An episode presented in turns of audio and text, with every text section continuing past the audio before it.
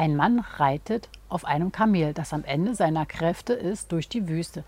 Irgendwann bleibt das Kamel stehen und ist auf keine Weise so weitergehen zu bewegen. Da sieht der Mann ein Schild draufsteht: Kamelwerkstatt. Der Mann steigt ab, zerrte das Kamel mühsam zur Werkstatt.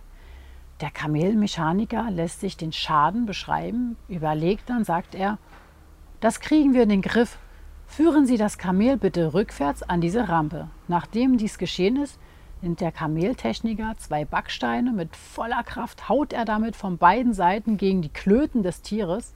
Wie ein Blitz fliegt das Kamel davon. Der Mann ist beeindruckt. Irgendwann ist das Kamel am Horizont entschwunden. Der Mann sagt, alles gut und schön, aber wie komme ich jetzt an mein Kamel? Der Mechaniker überlegt, dann sagt er, das kriegen wir in den Griff.